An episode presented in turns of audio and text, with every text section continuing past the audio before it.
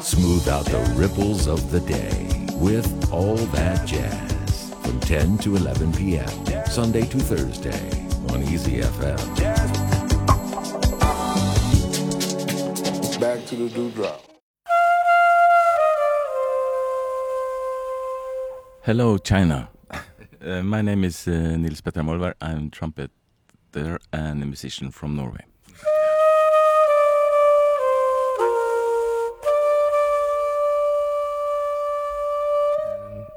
Have you came to China before? I've been to China before. Um, in uh, Beijing, Shanghai, Guangzhou, and X- Xiamen.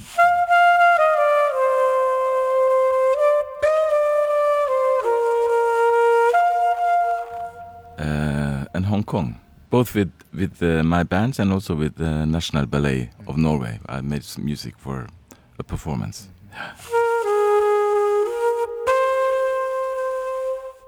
在今天节目当中，向大家介绍一位来自挪威的爵士小号手 Niels Peter Mover。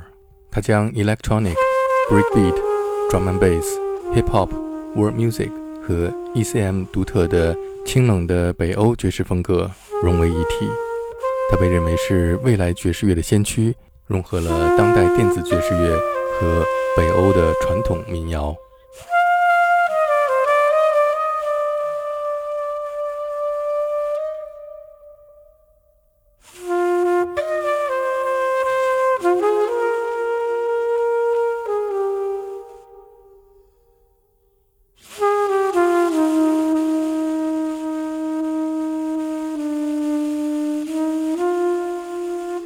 在2020年的疫情期间，Nils Petter Molvær 通过网络连线和上海的小号手李小川共同录制的一首《致武汉》，为疫情期间的普通人送去了温暖的问候。和精神上的支持。During the pandemic, you did a, a collaboration with uh, the Xiaochuan for Wuhan, right? Yeah. yeah. Uh, tell me a little bit about this.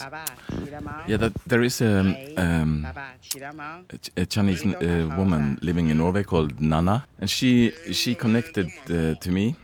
I just made a, a, a I just made a groove and a little theme, and I sent it over to China to Lee. He played some. Uh, now I had this conversation with her um, family, and basically we did it because, like she said, to for the kids, because they were welded in. You know, they couldn't. They were in for months.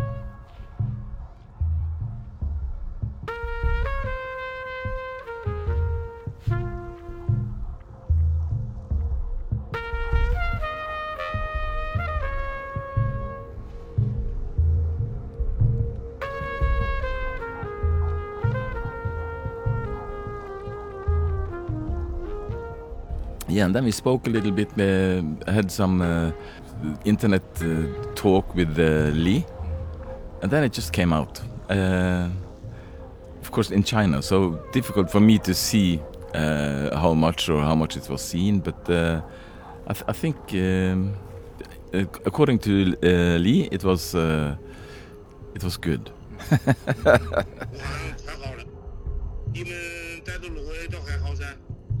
我们也还蛮好，一直在屋里没出门，就是蛮想你们的。哎，我们也蛮想你们。呃，过过得细啊，照顾好自己，不急。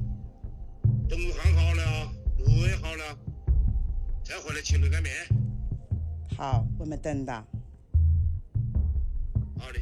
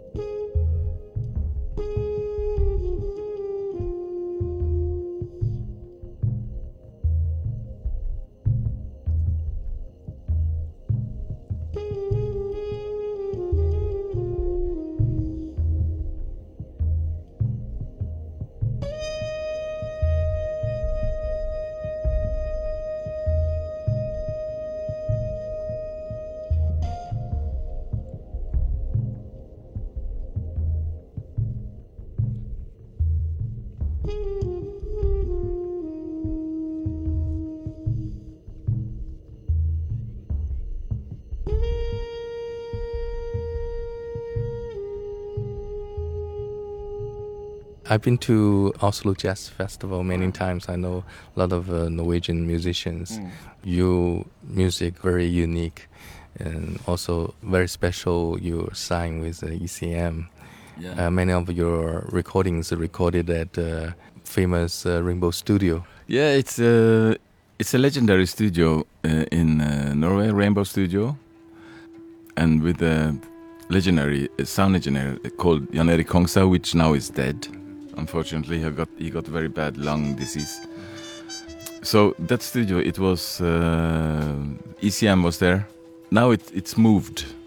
I signed to ECM, but I haven't been on ECM since uh, let me see 2001.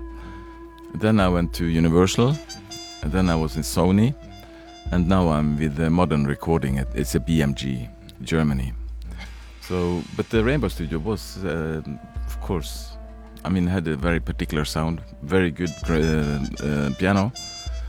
Um, so, So Eric is very good on tuning, right? Oh yeah, uh, he's uh, he was a very good uh, sound engineer, and he has had his total own own style, very calm.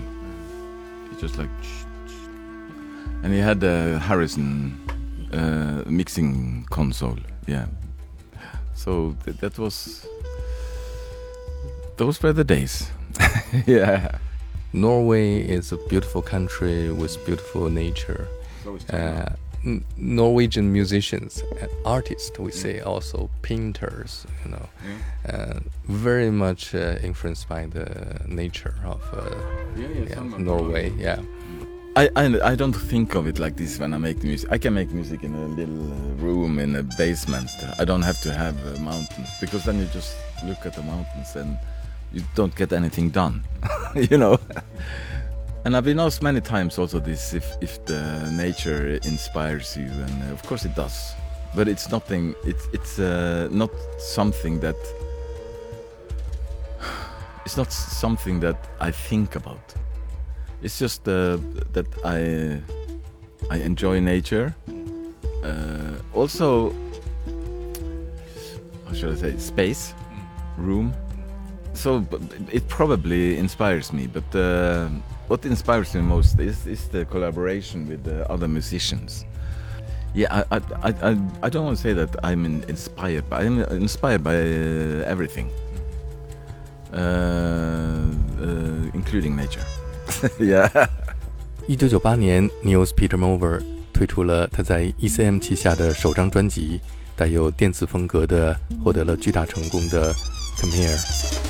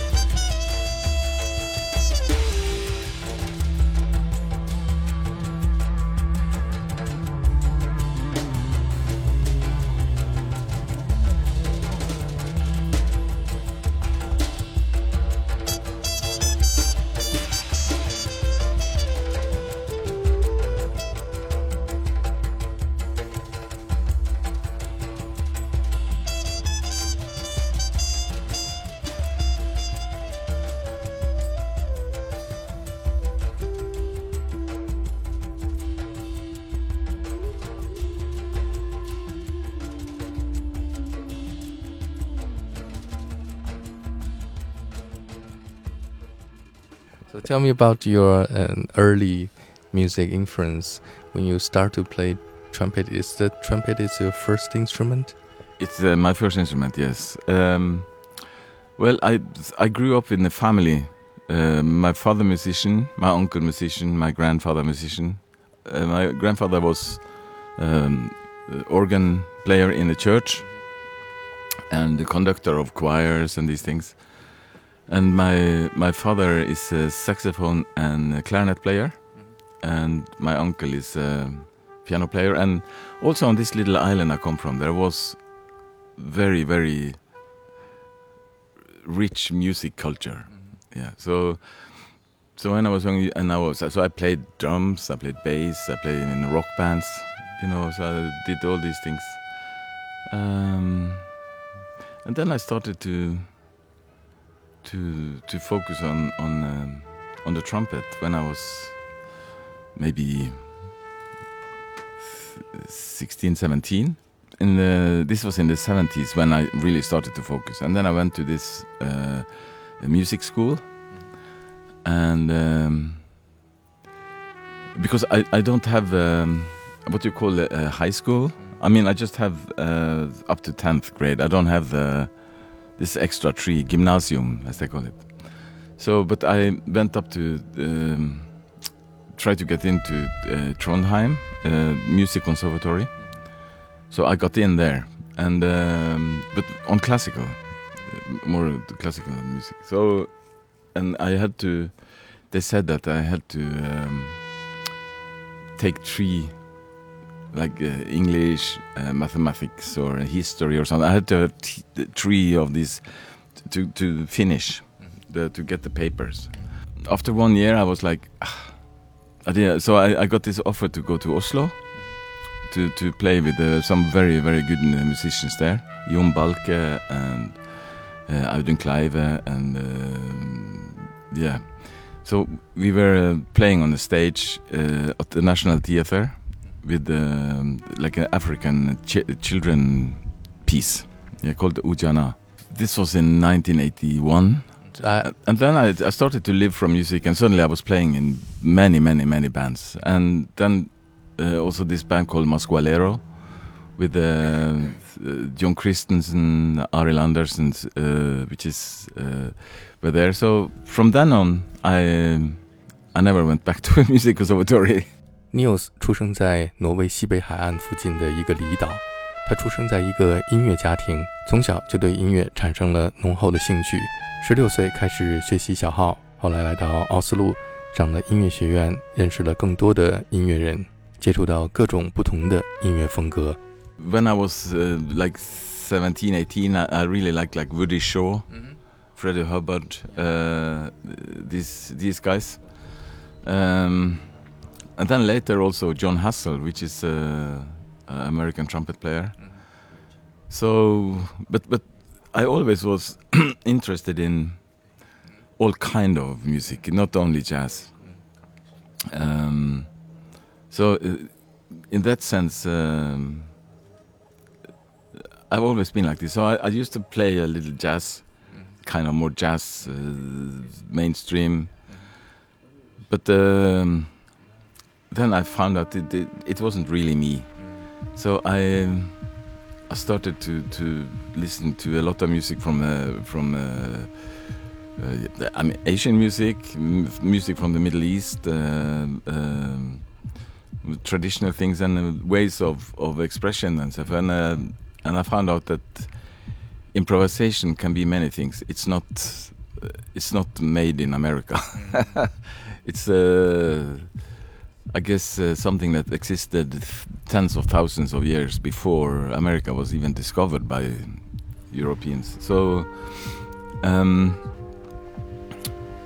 and then when I was going to do the first album, I thought I would like to try to uh, uh, try to to melt all, all the different things that I liked and that I listened to at the time, which was. Uh, um, yes, some British um, trip hop uh, music. Uh, you had uh, all these kind of influences on me, um, and I tried to make something organic and try to melt that and just follow my heart, and and uh, so I was I was doing most of it in the in the studio uh, in the second floor of Rainbow. We could just call Over the Rainbow with uh, Ulf Holand, and um, and uh, uh, we um, so we just did it in between uh, his sessions, and so I played. I played uh, percussion. I played uh, some guitar there. I played um, bass on most of it, and trumpet, of course, um, and samples from everywhere. And we just mashed it together. And uh, yeah, that, then we had the commission piece, and I thought I'm gonna do this.